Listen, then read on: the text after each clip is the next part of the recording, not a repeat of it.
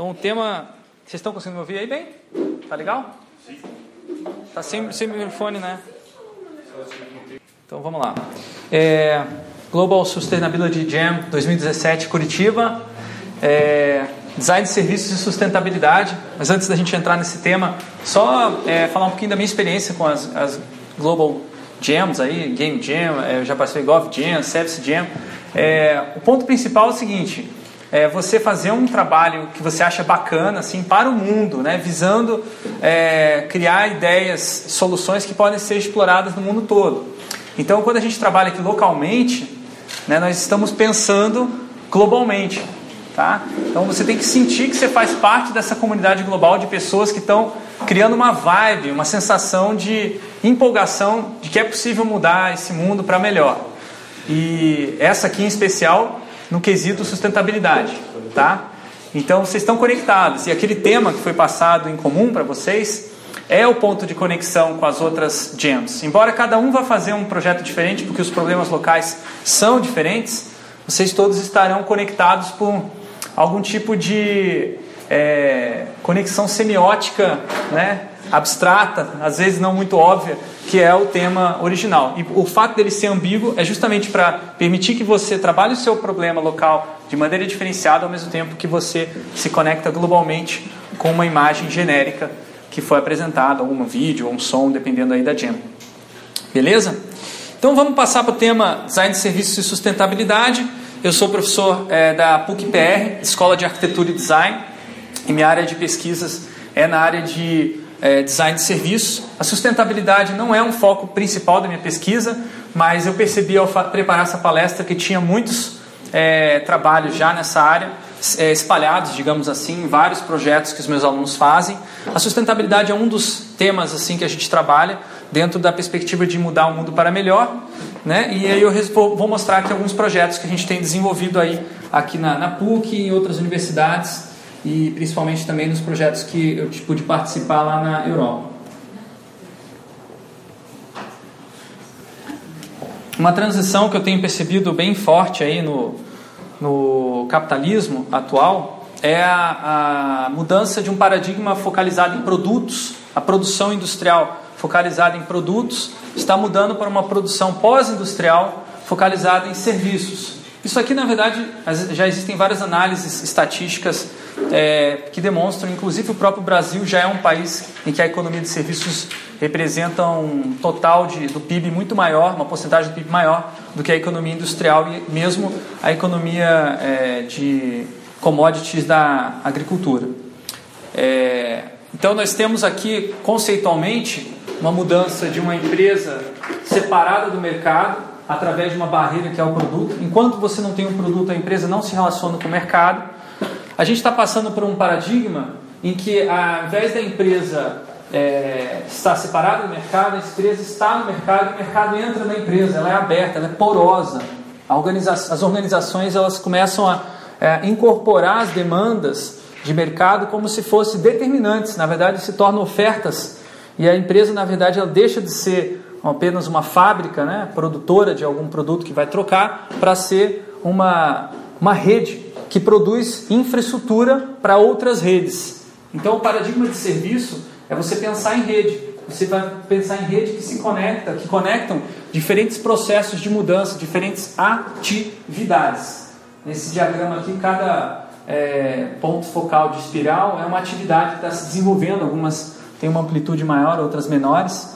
E o foco do design de serviços é projetar essas redes que conectam diferentes tipos de atividades.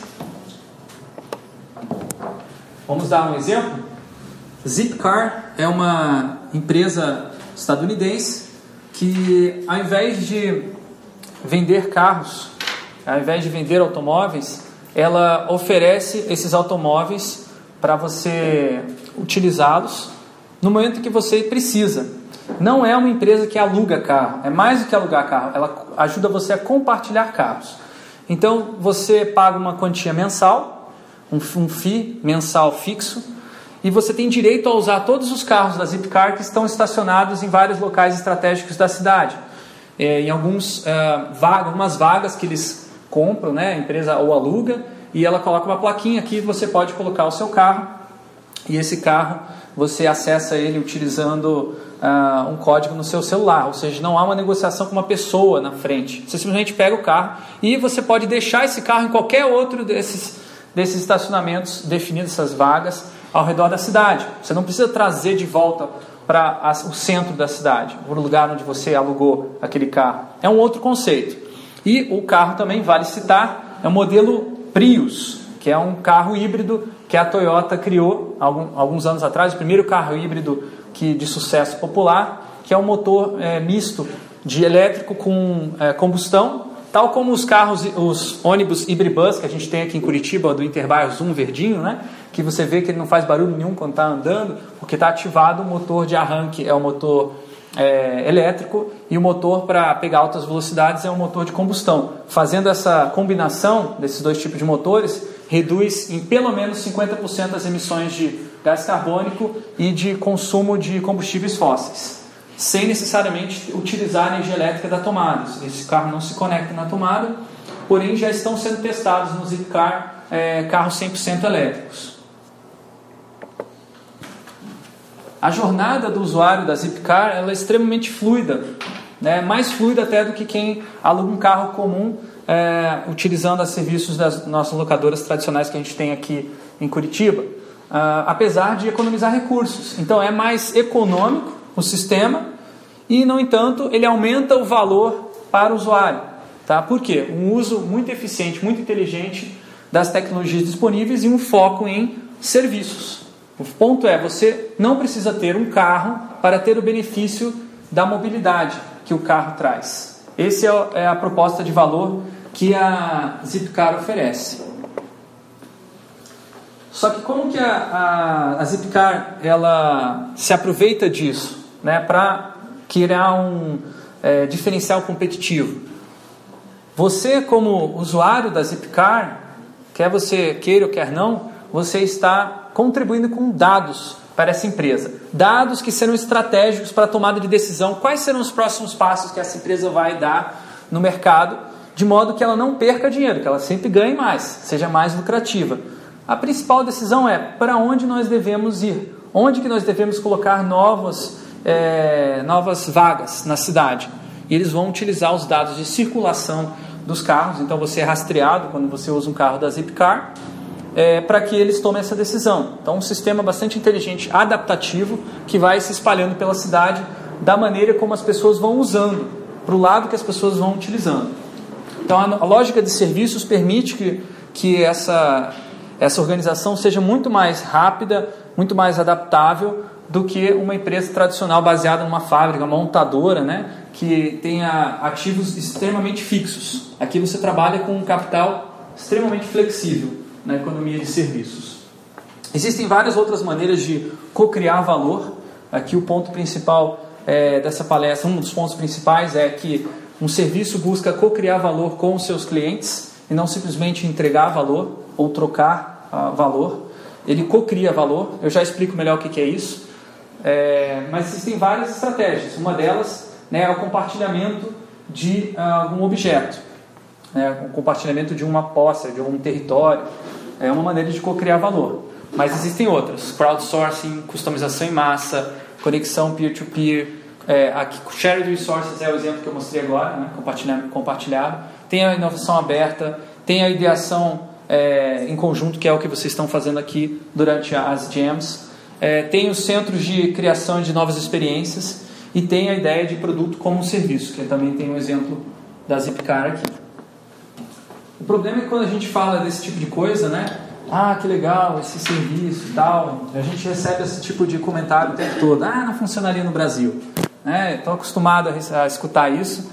E aí eu falo, bom, olha, se você acha que não funcionaria, tudo bem, para você não vai funcionar, você não acredita, você não vai empreender. Agora, eu acredito, eu quero fazer essas coisas funcionar. E eu tenho outros empreendedores aqui no Brasil que acreditam que estão tentando fazer funcionar. Às vezes dá certo, às vezes não, tá? Mas a questão é, a gente não vai conseguir chegar lá se a gente não tentar. É, a Fleet foi uma startup criada aqui no Brasil que rodou por uns 3 ou 4 anos, em Curitiba, na verdade, e eles tentaram fazer um modelo eh, parecido com o Zipcar, só que ao invés de pegar, uh, oferecer carros, uma frota de carros para você utilizar, você, ele incorporava os próprios carros usados que as pessoas já têm para construir a frota. Então era um esquema mais ou menos que você se tornava a sua própria locadora. Tá? Você podia alocar o seu carro no tempo que você não estava utilizando no seu dia a dia. E você pagava uma é, quem alugava pagava uma taxa muito baixa. Vocês estão vendo aqui o preço, ó, 25 a hora, 15 reais a hora, 12 reais a hora, meu Deus do céu. É muito, muito mais barato do que, talvez é, 10% mais, é, 90% mais barato do que uma locadora tradicional de, de carros, né? É, infelizmente a empresa foi à falência, não, não rendeu, não deu, não rendeu os lucros que estavam sendo esperados, é, mas eu ainda acredito que seja um modelo viável. Na verdade, eu tinha já pensado num modelo parecido com esse em 2009. Eu tenho essa foto aqui do, do, do meu sketchbook. Quando eu descobri a Fleet, eu fui olhar, né? É, eu tive essa ideia parecida mesmo. Só que a diferença principal é que não lidava com dinheiro era programa de pontos. Então, quanto mais você alugava o seu carro, mais pontos você ganhava para alugar carros de outras pessoas. O que permite que o sistema cresça muito mais rápido do que o sistema da Fleet. Eu não estou dizendo que a minha ideia é melhor do que a deles, tá? Estou dizendo que é diferente, que outras pessoas estão pensando em soluções desse tipo. E por outro lado, estou também é, faz, fazendo a diferença entre eu e eles. Eu tive a ideia, não fiz nada a respeito. Agora eles tiveram a ideia e tentaram empreender, bateram com com a cara na, deram a cara a tapa, né? Tentaram fazer, falhou, mas houve um aprendizado importante, tá? Um aprendizado que talvez não seja esse caminho. Talvez a questão nem seja compartilhamento de carros, talvez a solução para a mobilidade mais interessante seja compartilhamento de bicicletas. Vai saber, né? Tem que investigar mais. O problema que eu me interessei mais e o motivo pelo qual não, não estou empreendendo no momento é porque eu estou estudando o comportamento humano. Eu percebi que essas grandes mudanças da, de sustentabilidade, em especial na área de serviço, elas dependem da mudança do comportamento das pessoas que vão estar usando esse serviço e as pessoas que também não vão estar usando esse serviço. Ou seja, existe uma, um processo de transformação social das atividades que vai muito além daquilo que você consegue controlar com o seu projeto do serviço.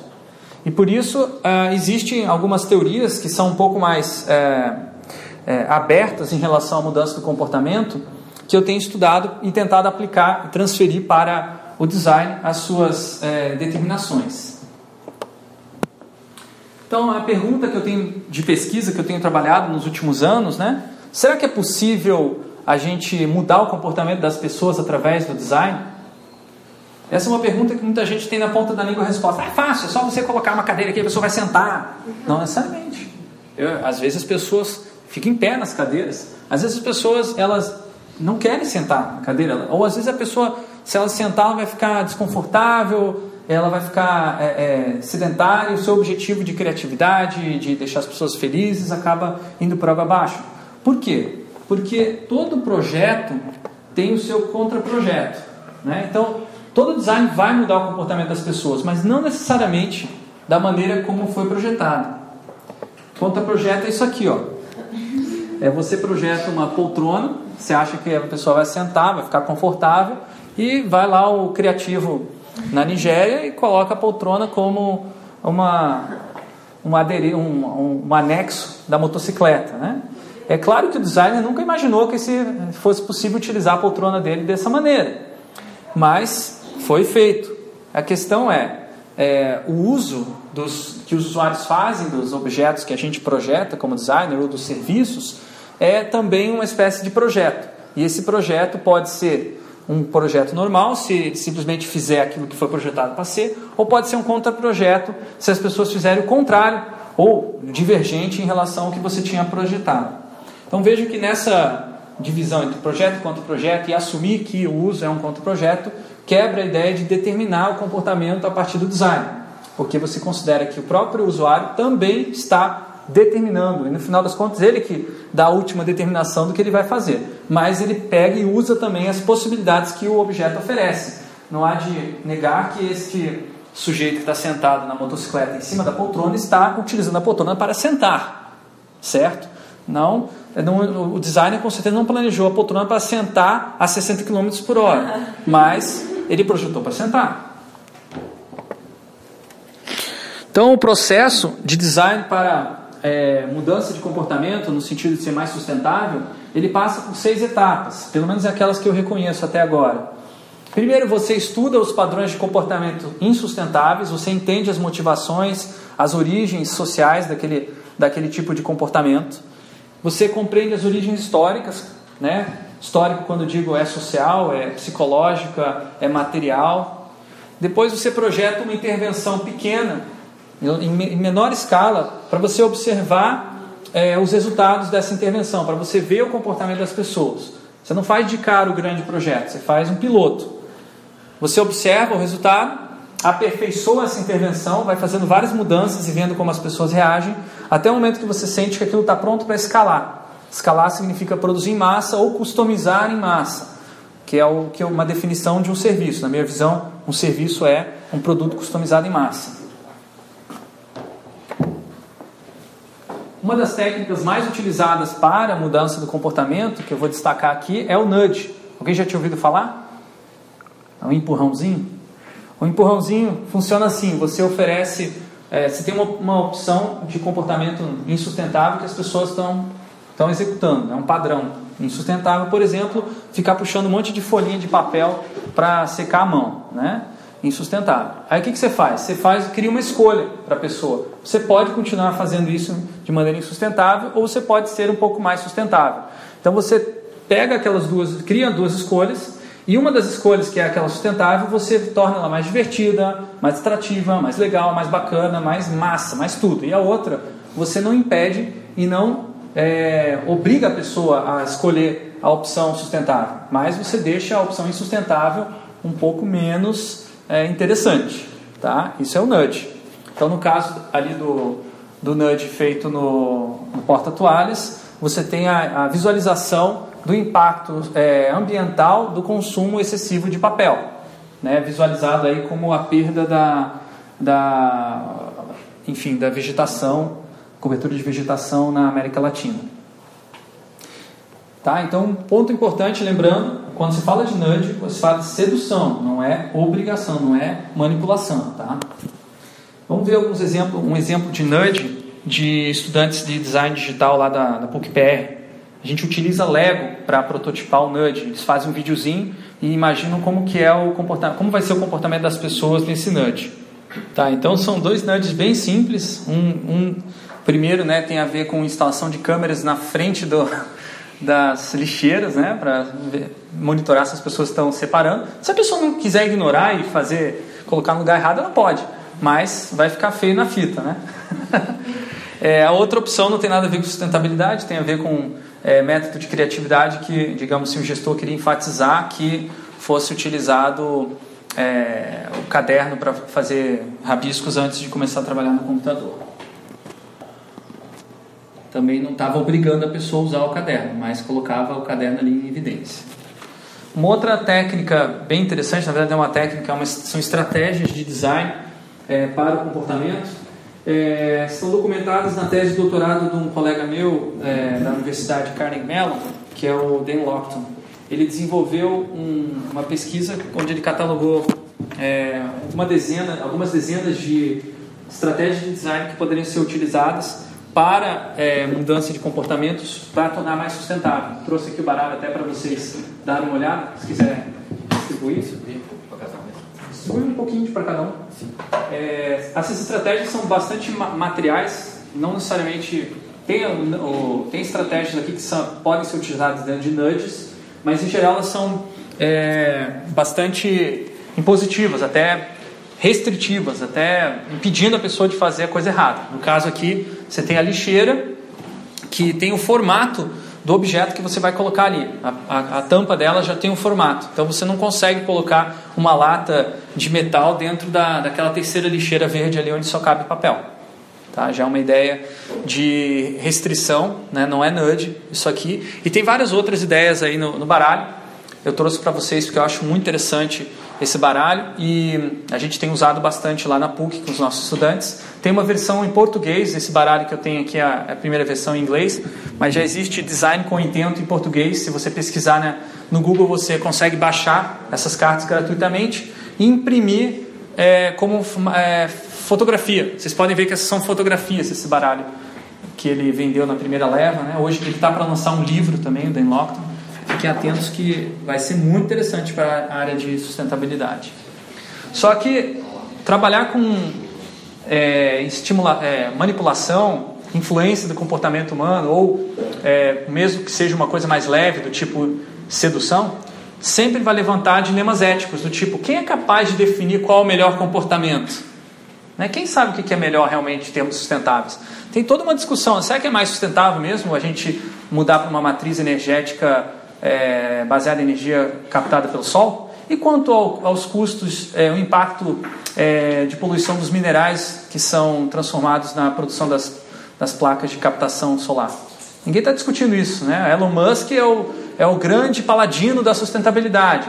Mas e quanto a todo o impacto da, dessas tecnologias que ele está tá construindo aí, está utilizando? Não é tão simples assim, né? E as pessoas devem ou não devem saber que estão sendo manipuladas? Se elas sabem, então talvez elas não sejam mais. Então, aí fica a dúvida: se é uma opção para ser mais sustentável, eu posso é, não falar para a pessoa que eu estou tornando ela mais sustentável pelo bem do planeta? É, Deve-se dar mais valor a efeitos de curto prazo ou a efeitos a longo prazo? Talvez uma opção que não é muito sustentável agora vai se tornar no futuro e vice-versa. Como é que você decide isso? Eu não tenho resposta para nenhuma dessas perguntas, porque cada uma resposta vai ser, na verdade, dada pelo contexto e o projeto de vocês. Eu só estou querendo enfatizar que mudar, é, lidar com comportamento é lidar com dilemas éticos. E eu acho que, mais do que dar respostas, vou dar uma perspectiva para vocês de como lidar com esses dilemas éticos. A primeira perspectiva que eu coloco é um pouco polêmica, eu acho que algumas pessoas não vão concordar. É, algumas pessoas veem o ser humano como separado da natureza. É, é, a velha ou dicotomia entre cultura e natureza. O que é cultura não é natural, é artificial. Então o homem ele se coloca separado da natureza, né? E muitas vezes o homem na, em cima da mulher, né? Quer dizer, é o homem masculino, né? Quando fala do homem, né? É, já vem um preconceito aí, né? E, e daí tem o especismo, que é o, o Homo sapiens é diferente dos outros animais e, enfim, ele é cultura, ele é artificial, ele é separado, ele tem que cuidar dos outros, porque, meu Deus, ele tem mais inteligência. Ou então, o contrário, ele tem que pisar em cima mesmo, tem que dominar a natureza, porque foi é, assim que Deus quis. Enfim, essa visão aqui, eu acho que é a visão que causa os problemas de sustentabilidade que a gente tem hoje na nossa sociedade. A minha visão é que o homem é só mais um, é só mais um dos, das entidades que estão presentes num ecossistema. Tá? Então, meu pensamento é que a gente tem que mudar do ego, paradigma ego, para o paradigma eco. Paradigma eco significa o quê? O homem faz parte da natureza e produz natureza. Tudo que produzimos é natural. Uai, isso é um pouco contraditório com o que você já deve ter ouvido várias vezes na sua vida. Não é, é natural no sentido de que é natural para o homem produzir coisas com intelecto, com é, organização social do trabalho, com política e tudo mais que está envolvido na nossa sociedade. Tá? Então, essas coisas que a gente produziu são naturais também.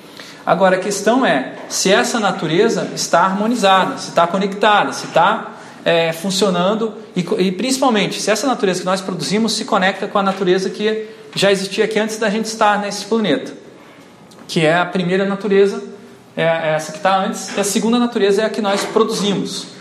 Para a gente se conectar com, essa, com a, a, segunda natureza, com a primeira natureza, dá para seguir esses quatro passos aqui, do pensar ecológico.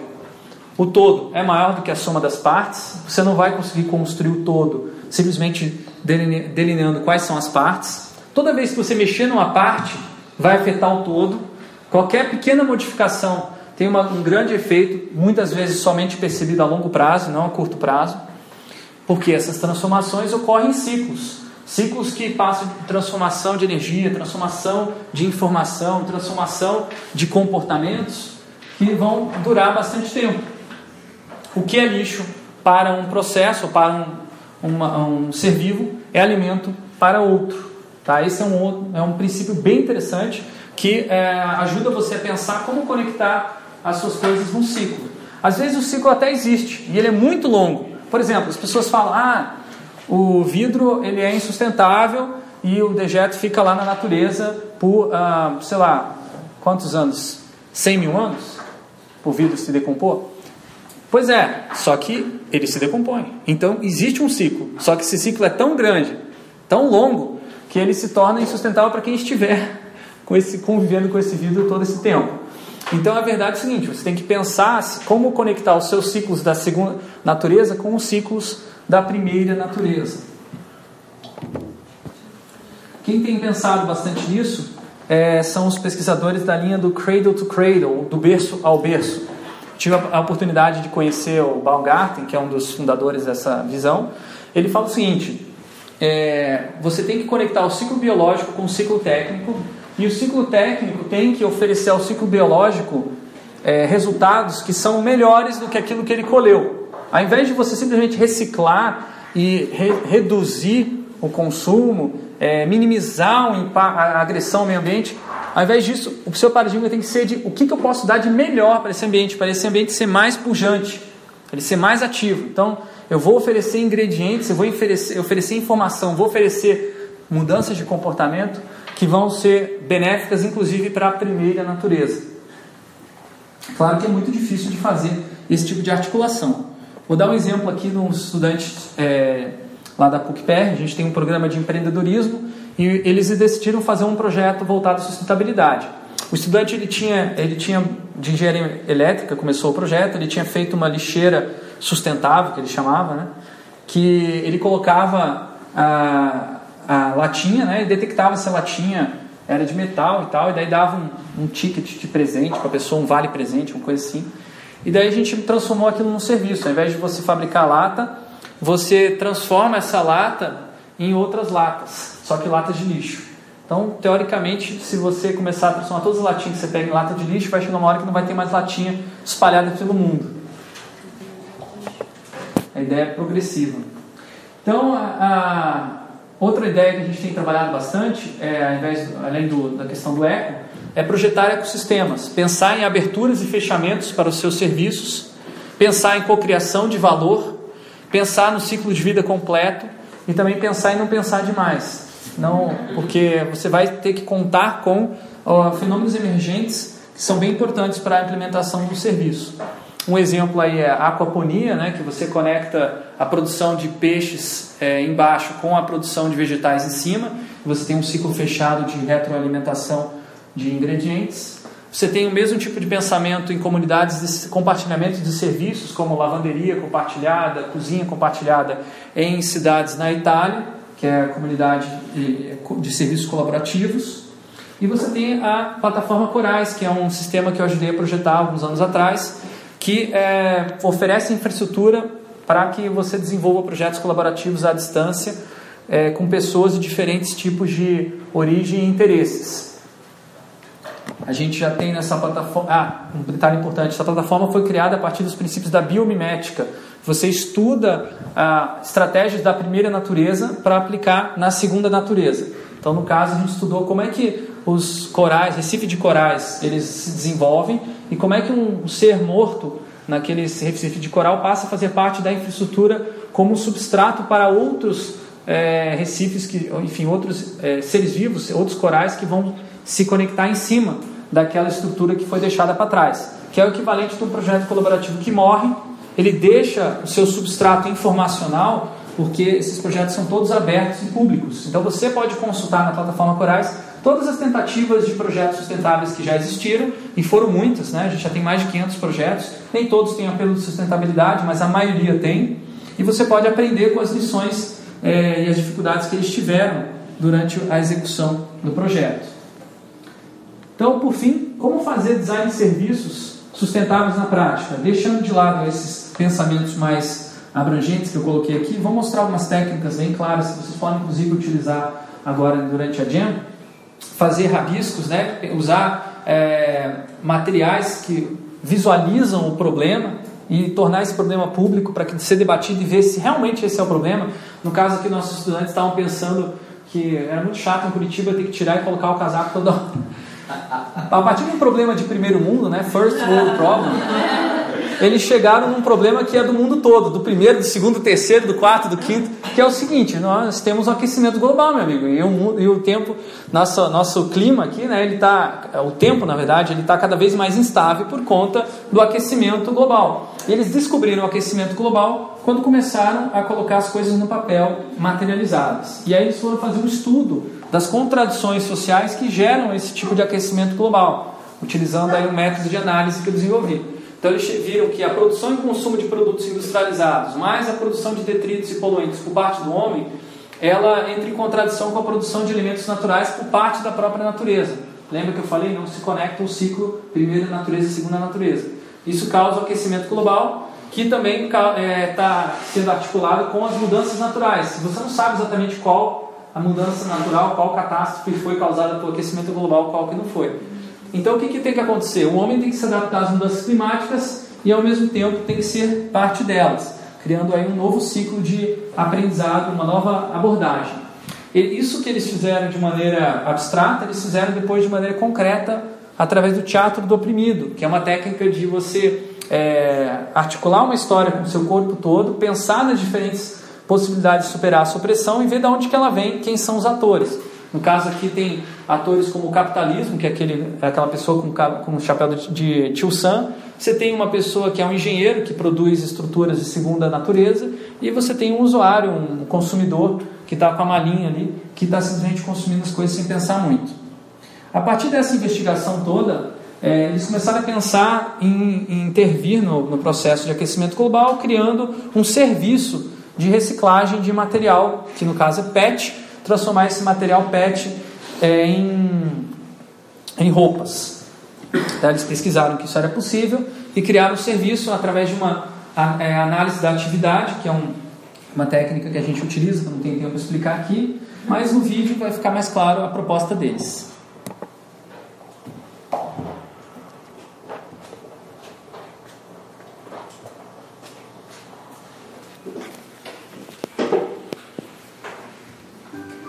Então esse projeto eu acho muito interessante porque eles têm uma autocrítica, né?